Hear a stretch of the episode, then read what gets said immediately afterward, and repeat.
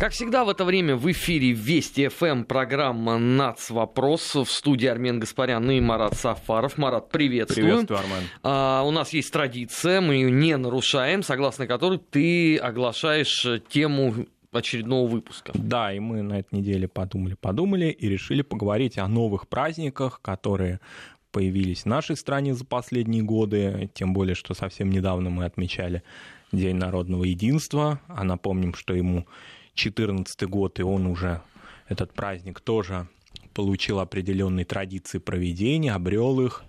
А кроме того, и у наших соседей в а, странах постсоветского пространства тоже появляются разные праздники, связанные с государственной символикой, например. И вот, в частности, сегодня мы, наверное, поговорим с помощью наших коллег по информационно-аналитическому порталу «Вестник Кавказа» о том, как отмечалось, а, отмечается, собственно, сегодня, 9 ноября в Азербайджане такое событие очень важное, День государственного флага, и тоже он новый праздник. Ну да, вот. и пользуясь случаем, мы их поздравляем, поздравляем жителей да. республики с их национальным праздником. Да, и поговорим об истории и о том, как они, эти праздники, собственно, а, получают отклик у людей, и какую дискуссию в момент их учреждения тоже определенную имеют, поскольку если мы вспомним нашу традицию а, Дня народного единства, наверное, ты помнишь, как много было всяких разных доморощенных историков вдруг появилось, знатоков 17 века, которые начали эту тему обсуждать, совершенно не имея на это каких-то, а, как мне кажется, ну не то чтобы полномочий, но компетенций. Я не просто помню, я находился в эпицентре этого, потому что столько ереси, сколько я услышал э, вот конкретно за последние там несколько дней по поводу 4 э, ноября. Ну, я сейчас вообще... ересь Армен стал меньше гораздо уже. Как меньше? Ну, мне Они в этом меньше. году, извините, некоторые договорились до того, что 4 ноября это Власовский праздник. Это, по-твоему, меньше ну, ереси? это уже совсем маргинал какие-то. Ну, почему? Все-таки сравнить, допустим, с первыми годами, когда этот вал был, что это, помнишь самую главную формулировку? Это не народный единство, это антипольский праздник.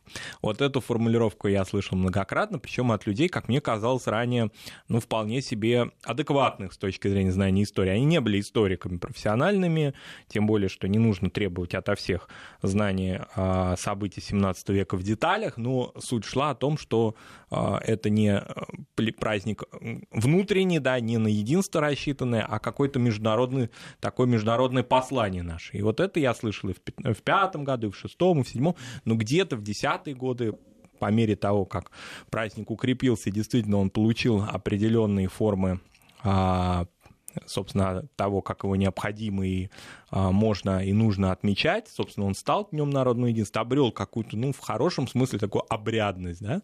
А вот этих а, еретических заявлений стало гораздо меньше, как мне показалось. Нет, их меньше не стало. Они, а, наоборот, э, достаточно кучно а, звучали а, все это время. И я вот одного только понять не могу. Ну, вот хорошо, а, вам там не нравится условно этот праздник, вы бредите, не приходя в сознание. Это тоже э, ваше абсолютно личное дело. Вы берете себе в свидетели э, любые документы, любые э, исследования таких же мракобесов, окей, хорошо. Я единственное не понимаю конечная суть явления. Вот от того, что вы ноете, а это по-другому нельзя назвать, а, у себя в твиттерах, а, в таких же маргинальных абсолютно средствах массовой информации. Вот вы искренне считаете, что вот это все способно повлиять на а, отмечание государственного праздника? Вот, вот у меня вот один вопрос только возникает. А кто вот эти люди? Вот, ну, например, если взять а, кейс 2019, вот эти вот так называемые а, власовцы в кавычках, они-то откуда взялись? Как они это вообще взаимосвязывают? А это очень просто. Они протягивают ниточку, значит, 7 э, ноября отменили государственный ага. праздник, а, поскольку власть в стране принадлежит власовцам, как они утверждают. А, соответственно, власовцы придумали праздник 4 ноября, взяли за точку отсчета праздник церковный. Казанскую. Естественно, а, поскольку церковь это тоже власовцы, вот они тебе а, и строят понятно. фундамент о том, что это а, власовский праздник. Причем, вот, Марат, знаешь, что здесь больше всего меня поражает? Вот я в жизни общался вот с теми самыми власовцами. Больше того, даже с теми людьми, которые принимали деятельное участие при написании того самого Власовского манифеста.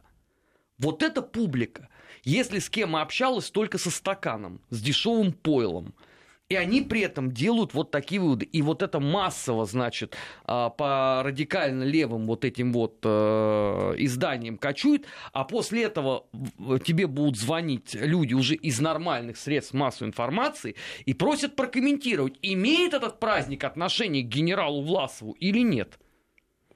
И неудобно, понимаешь, коллегам сказать, да хватит уже читать идиотов каких-то. Да, и тем самым их рекламировать, потому что это какая-то маргинальная, да, какие-то воспаленные мозги нескольких людей. Все-таки я надеюсь, что это количество людей таких не столь велико, что оно не выходит за рамки нескольких лайков в их, на их аккаунтах. Ну, еще, еще тоже отмеченных ботами. Ты понимаешь, Марат, здесь же беда состоит в том, что а, с каждым годом а, вот эта вся публика, она становится еще более маргинализированной. Вот когда только-только там этот праздник появился, это какой был? 2005 Пятый год. год да.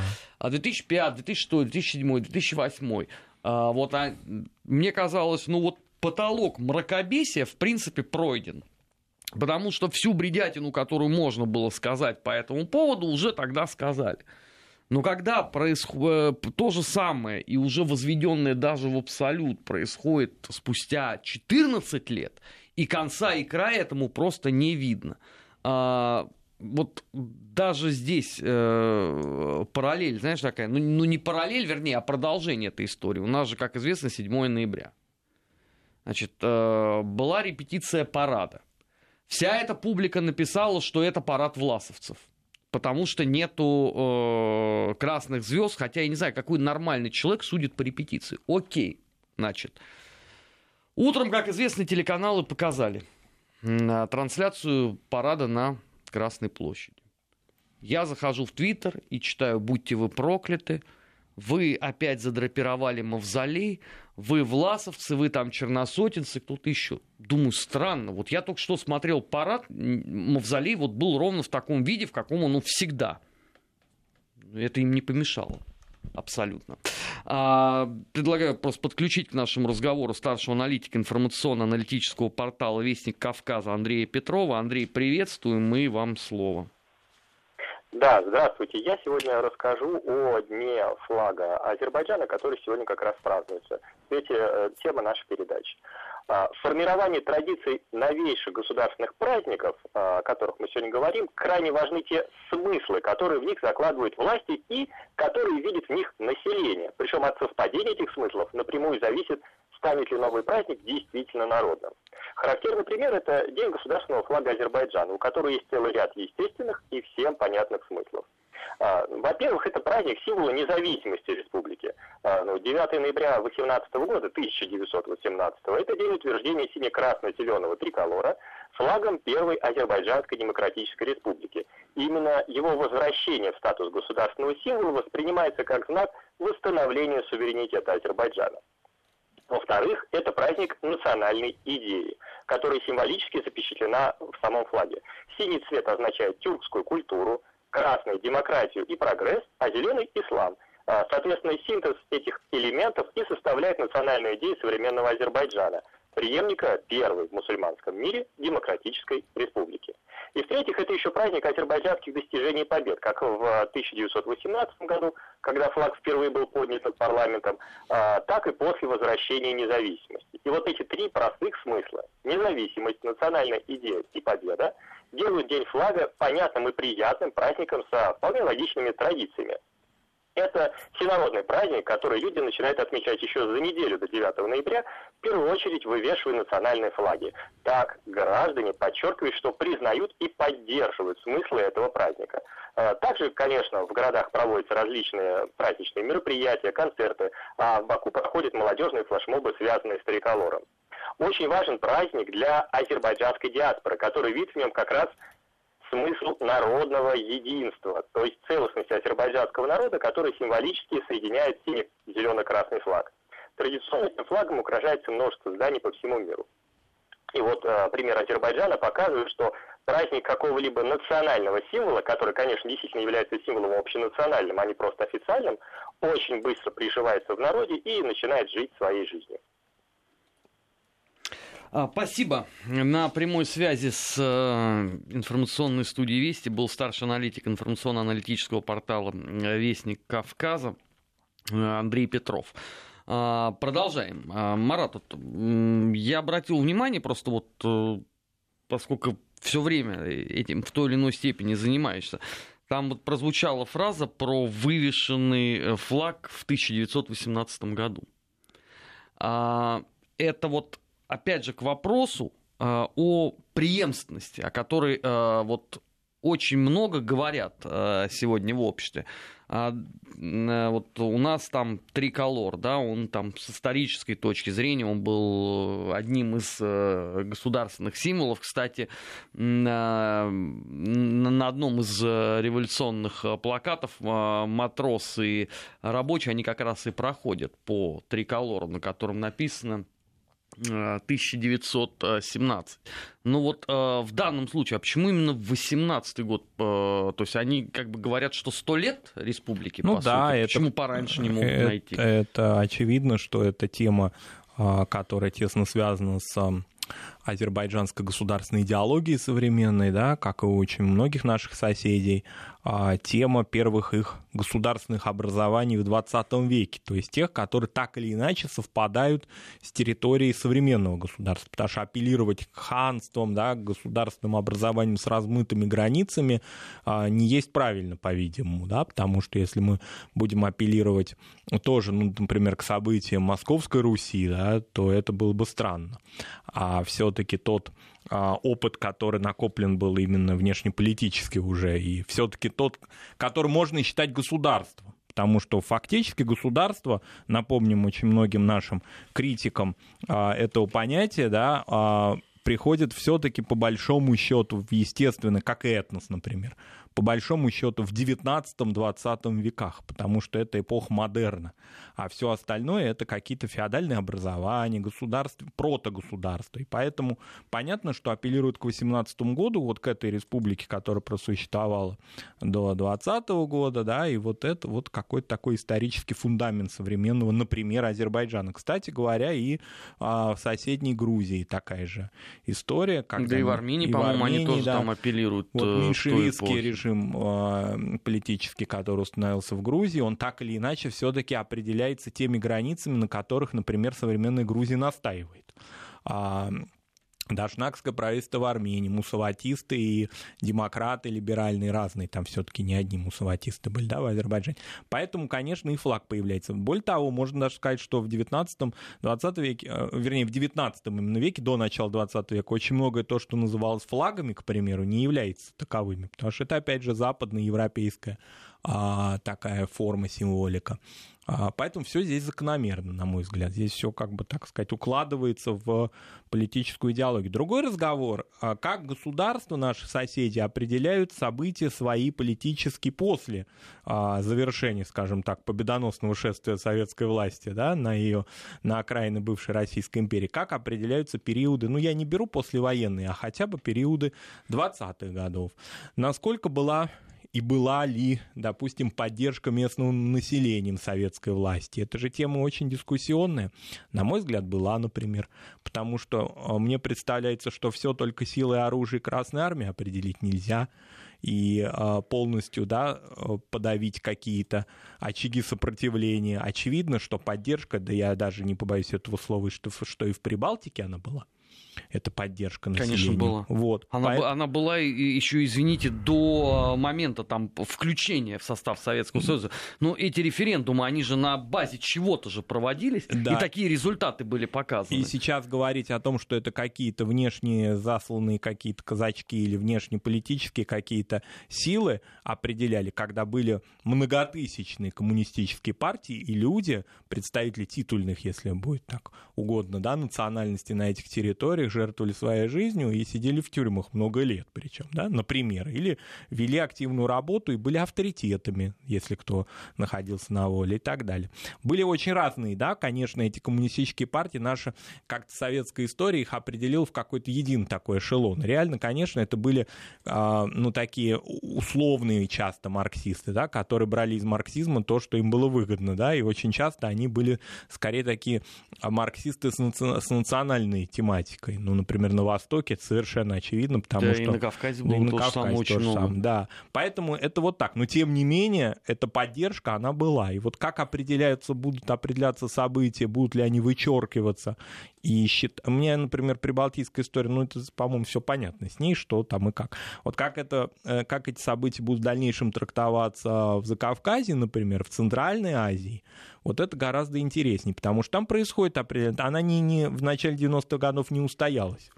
Это продолжает изменяться. Меня больше всего, Марат, вот э, в этой, во всей конструкции очень сильно беспокоит Э, момент, когда вот это все будет э, дальше развиваться. Почему?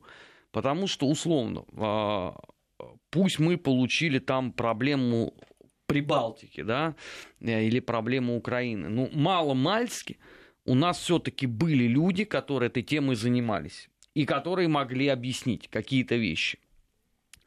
А, в конце концов, существовали книги.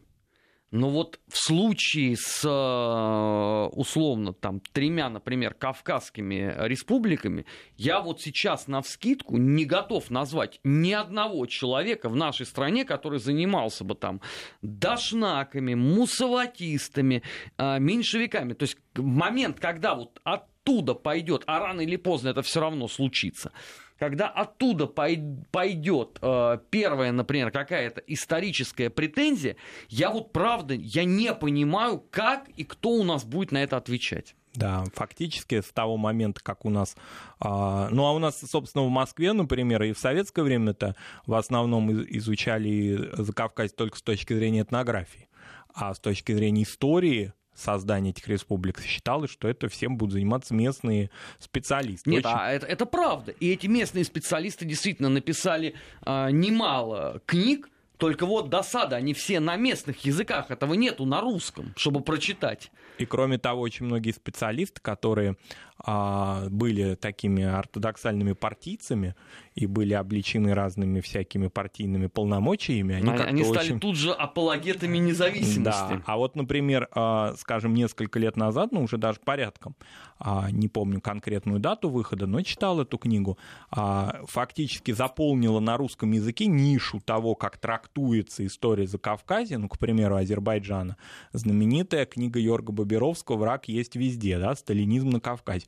Немецкого а, а, советолога такого, наверное. Это то, что так... в этом выходила вот эта вот серия в Да, да. Вот. И фактически она стала самой цитируемой книгой а, по этой, по этой тематике. Я не хочу говорить, что она вредная и неправильная, не имею на это никаких в данном случае полномочий, поскольку не занимаюсь профессионально Кавказом, но, как мне показалось, она односторонняя потому что там все, что только можно, ну, как бы, да, собирается под одну концепцию, что советская власть принесла за Кавказию э, катастрофу на примере Азербайджана. И там, а значит, в чем катастрофа? И там рассматривается исключительно тема репрессий. И тема Багирова, да, знаменитого вот этого.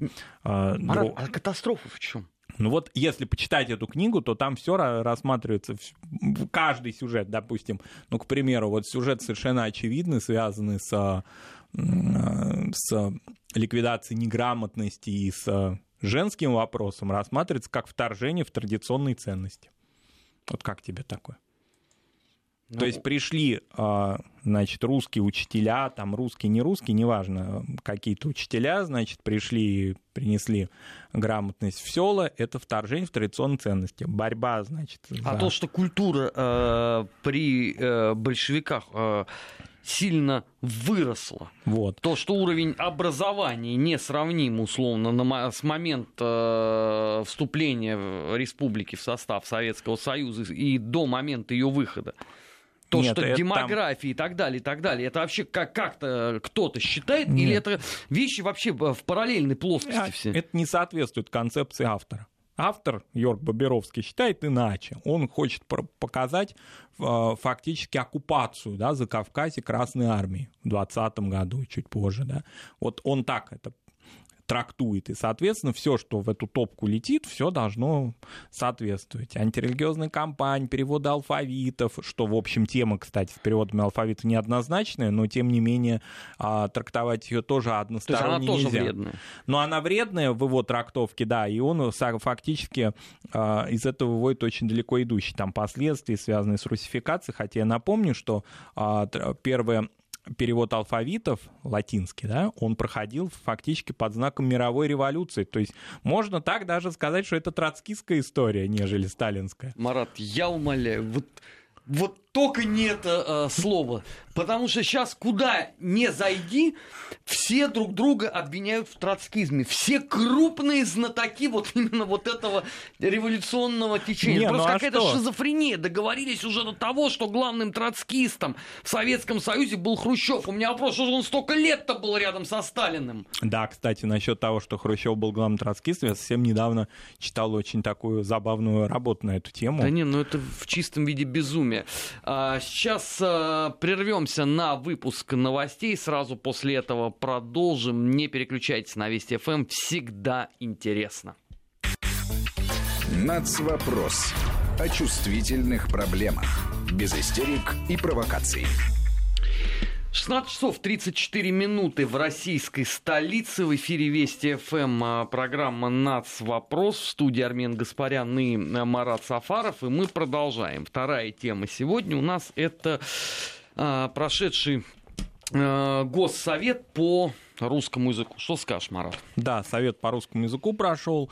Мне кажется, что он был очень важным с точки зрения таких внешнеполитических даже, я бы сказал, смыслов, которые на этом совете были озвученные президентом и другими участниками этого совета, включая филологов, которые там были. И как-то вот интересно, что это совпало, да. А может быть, кстати, вот у меня такая конспирологическая идея возникла. Может быть, наш уважаемый многими а профессор высшей школы экономики свой спич приурочил к тому, что скоро будет, ну, там буквально неделя, да, разводила его а, между его, значит, этими заявлениями и заседанием Совета. Ну, слушай, ну у него заявление теперь каждый день. Нет, теперь уже у он него звезда. Камф mm. уже идет, извините, на зависть очень многим. Теперь это звезда, он уже сам заявляет, что это вообще кульминация его жизни. Кстати, напомним, чтобы уже а, быть объективными, мы на прошлой неделе а, сказали о том, что, в общем-то, это репутационно так или иначе влияет и на место работы профессора, да, на высшую школу экономики. Ну да, она сделала заявление. Она сделала заявление, да. И Только приз профессор не собирается каяться. Он, он не... уже сказал, я как бы... Меня неправильно поняли, да. Ну, в общем, все это продолжается. Так а вот... мне просто вопрос. Э, ну, Марат, коль ты уже вспомнил профессора,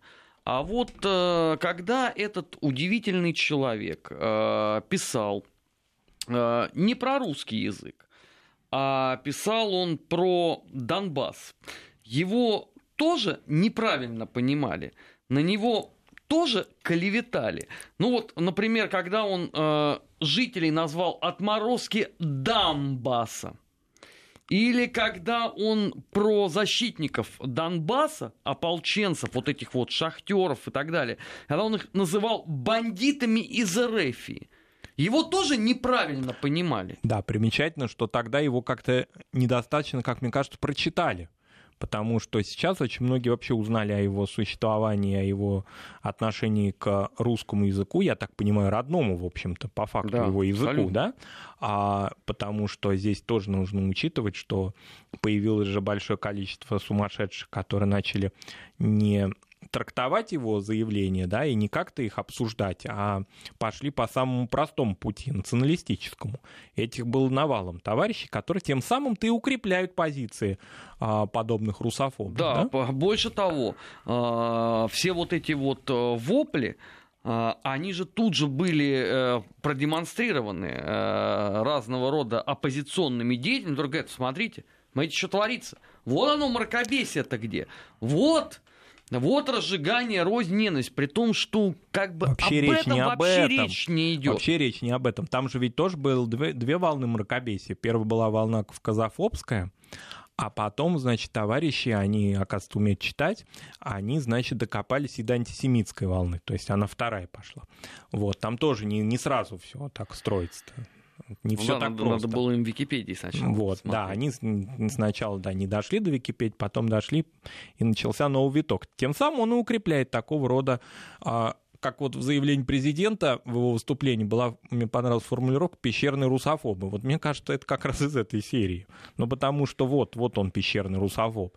То есть человек, который на протяжении длительного времени ненавидит э, своих соотечественников, людей в соседних государствах, свой язык, на котором он, ну ладно, родной, не родной, но во всяком случае тот язык, которым, давайте прям так скажем грубо, которым он зарабатывает. Потому что если ты доктор филологических наук, профессор и преподаешь так или иначе предмет, связанный с русским языком, и на русском языке, ты, наверное, да, получаешь еще и а, соответствующую выгоду от того, что этот язык используешь.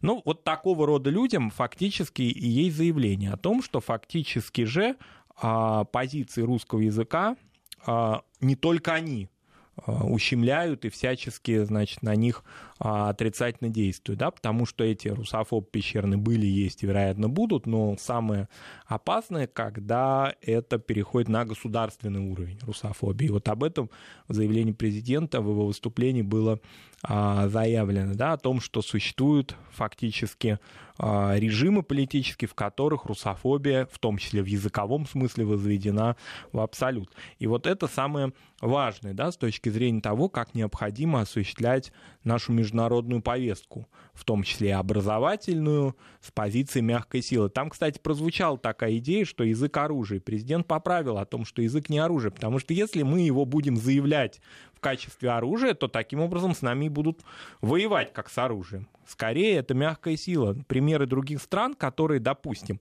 имели очень широкий языковой свой ландшафт ну, будучи великими империями, да, как они перестроились во второй половине 20 века с точки зрения сохранения присутствия своих языков. Ну, я имею в виду, например, центры Сервантеса, к примеру, испанские, очень эффективно работающие.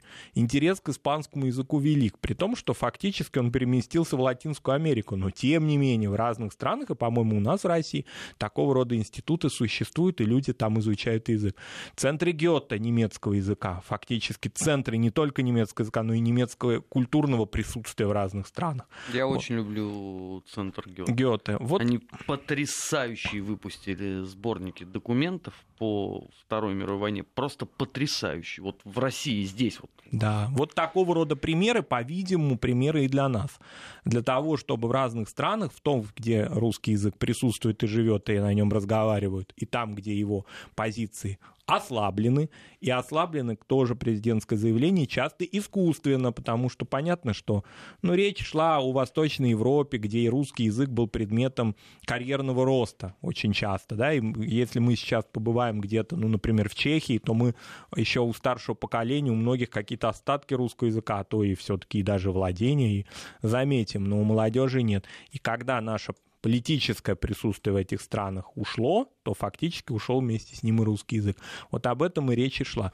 Мне кажется, что это были очень полезные э, такие дискуссии, которые, кстати, там были именно и дискуссии на эту тему. И вот в этом фарватере, в, в создании неких современных центров, не а, просто вот а, при посольстве да, для нашей русской диаспоры, центров присутствия. Ну, русская диаспора что? Она тоже ведь... Вот это очень интересная закономерность. Мы в нацвопросе однажды говорили об этом, почему наши соотечественники, оказываясь за рубежом, во втором поколении теряют русский язык. Вот какая-то данность такая, закономерность. Посмотрим на другие этнические да, группы, которые формируют какую-то общинную жизнь и так или иначе язык сохраняют. Возьмем разные великие диаспоры мировые, да, возьмем возрождение евреита, возьмем армянскую диаспору в мире, в которой язык сохраняется несмотря ни на что, да.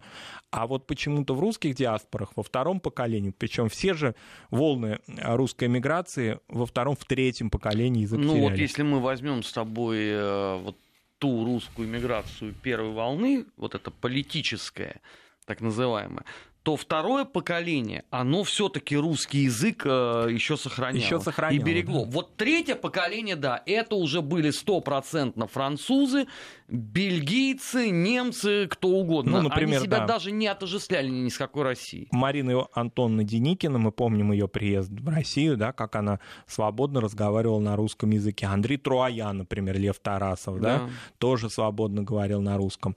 А сейчас Елена Карер-Данко знаменитая, да, историк ей в этом году 90 лет, выдающийся славист, а родившийся в эмиграции, но тем не менее, да, грузино-русского происхождения, тоже владеющий русским языком, причем таким а, литературным русским. Вот это, это примеры, да, ну они редкие, а фактически вот это утрата. Но мне кажется, что работа такого рода центров, она должна строиться не только на диаспору, а на диаспору много чего у нас есть. У нас есть Россотрудничество, у нас есть а, различные церковные институции и так далее. А здесь именно на то, чтобы русский язык был престижен и интересен а, людям, не связанным с русской культурой. Вот я буквально несколько э, там, дней назад общался с исследовательницей из Нидерландов. Она выучила русский язык, она не имеет никаких русских корней, она выучила русский язык в Брюсселе, а потом на стажировке в Московском государственном университете, причем она сказала, что в Московском университете ее учили а, очень такому а, литературному русскому языку, который вот ее потом фактически в разных интеллигентных компаниях выделял, потому что она вот так вот считала, что так и надо разговаривать. Вот, и мне очень это понравилось. Это, конечно, такой мост наш. Вот когда, допустим, мы говорим о Польше и о сложных моментах наших, и о наших тяжелых отношениях, и в том числе и современных, а я слышу Кшиштофа Зануси, например, говорящего на русском языке свободно и примером многим нашим соотечественникам, как он говорит на нем, и я уже чувствую сразу же симпатию, потому что, ну и потом, после этого он говорит очень важные вещи о наших культурных связях и о том, что при всех политических а, процессах, которые в его стране происходят, а он, я так понимаю, не небольшой сторонник того, что там происходит, тем не менее, да, вот самое первое ощущение, оно какое-то рефлекторное. Человек говорит на моем языке и говорит так красиво, что на зависть другим. Вот когда такого рода людей будет больше и больше, мне кажется, это очень серьезная и мягкая сила. Беда-то состоит в том, что этим людям а, будут противодействовать а, на государственном уровне. Ну, достаточно посмотреть, например, что происходит в Прибалтике, где, а, вот, например, в Эстонии, я не знаю, слышал ты это или нет, там запретили теперь в детском саду в группы принимать больше одного русского ребенка. Почему? Потому что если их условно будут два или три, они начинают между собой говорить, естественно, на русском языке, и все остальные дети тянутся к ним. Поэтому даже ребенка, носителя русского языка, там считают уже потенциальной угрозой русской, э, господи, русской, эстонской государственности. Это вот самое страшное, потому что вот очень хорошо нам пишет наша радиослушательница из Швейцарии, о том, что у маленькой Швейцарии около 30 русских школ, не знаю ни одного ребенка с корнями из СССР, кто не говорит по-русски. Это замечательно. Вот мне кажется, что в Швейцарию, за Швейцарию-то мы волноваться совсем не должны. Да? Речь здесь идет именно о тех странах, в том числе соседних с нами, где русское население является коренным. Но это не часть диаспоры, это люди, которые родились здесь, и части территорий исторически связаны с Россией. Хотят политический режим в этих странах это признавать, не хотят, это исторический факт. Факт тот, что в течение 200 лет, 300 лет русское присутствие в этих местах существует. Оно не только советского времени, да даже если и советского.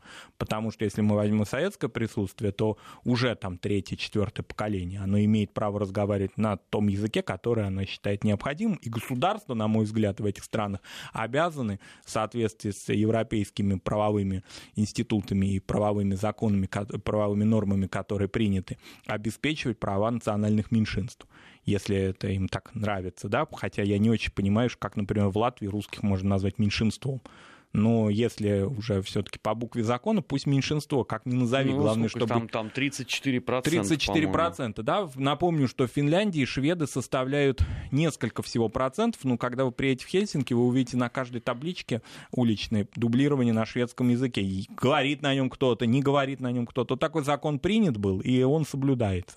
А в стране на, другом, на другой части Балтийского моря почему-то для э, трети населения он не соблюдается. Вот об этом необходимо необходимо говорить. За Швейцарию я очень рад, я поздравляю, я счастлив, что русские дети там могут говорить на своем родном языке. Но меня очень волнует судьба наших русских детей, русскоязычных в широком смысле, тех, кто, может быть, этнически не относится к русскому народу, но для кого русский язык родной, в странах Балтии, например. Да масса точек, э, где есть э, подобного рода притеснения. Это существует в Прибалтике, существует сейчас в очень яркой форме на Украине. Это потенциально может произойти в Молдавии.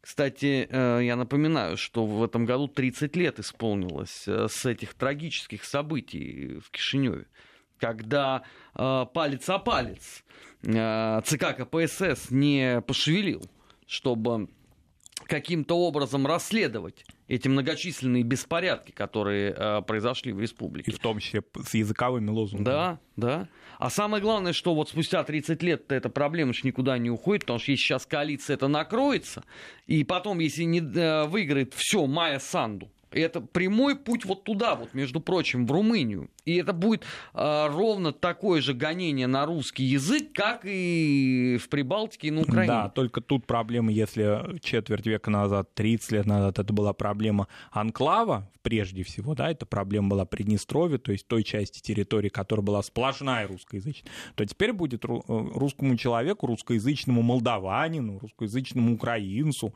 и русскому, собственно, и так далее, ему будет э, негде спастись уже в, просто в конве в, в самого государства. То есть он в Кишиневе будет человеком второго сорта.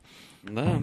Э, это же ведь не просто вопрос постулирования, ой, мой, мой родной язык, он не изучается, мой ребенок не может его изучать. Это вопрос даже самый базовый, банальный, это вопрос заполнения документов пожилому человеку. Давайте тоже вспомним не только о детях и о школах, но поговорим о наших пенсионерах, которые в странах постсоветских вынуждены прибегать к чьей-то помощи для того, чтобы заполнить документ. Мне в ответ на это говорят, а что же они не изучали русский язык, то есть, вернее, язык э, титульных народов, когда туда приезжали? Извините, а переводы на э, алфавиты мы вот в первой части уже говорили, а их куда?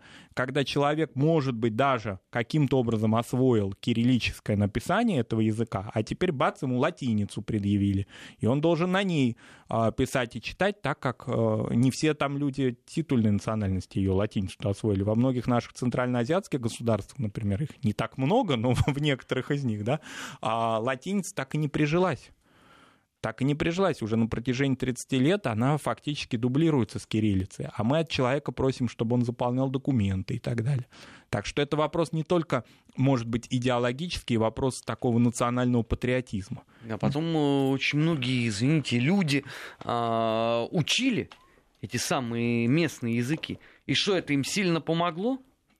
это им совершенно не помогло, потому что даже пусть они их сто раз выучат, а вопрос, допустим, Тут же вопрос не, не твоего знания языка, а твоей, извините, а, национальной принадлежности. Или, хорошо, давайте более широко скажем, вопрос твоей а, этнокультурной составляющей. Этнокультурной составляющей, вопрос твоих свобод этнокультурных, например, скажем, создание каких-то национальных центров, национальная печать в этих государствах.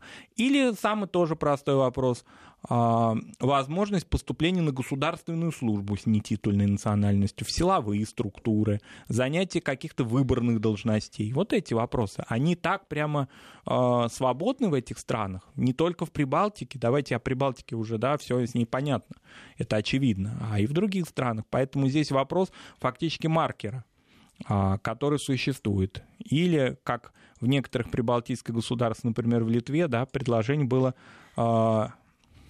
такую балтийскую форму фамилии, да, сделать насильственно. Это же было. Да. И это есть Почему фактически. Это и остается. И, остается это, да. это никуда не девается, и там по-прежнему это все а, при первой же возможности переименовывается, и все Поэтому в порядке. язык вот в таком самом прямом своем смысле, как возможность его изучения, это только вершина этой темы, а фактически в ней масса глубинных таких ответвлений. Поэтому необходима совершенно очевидно государственная политика в этом направлении.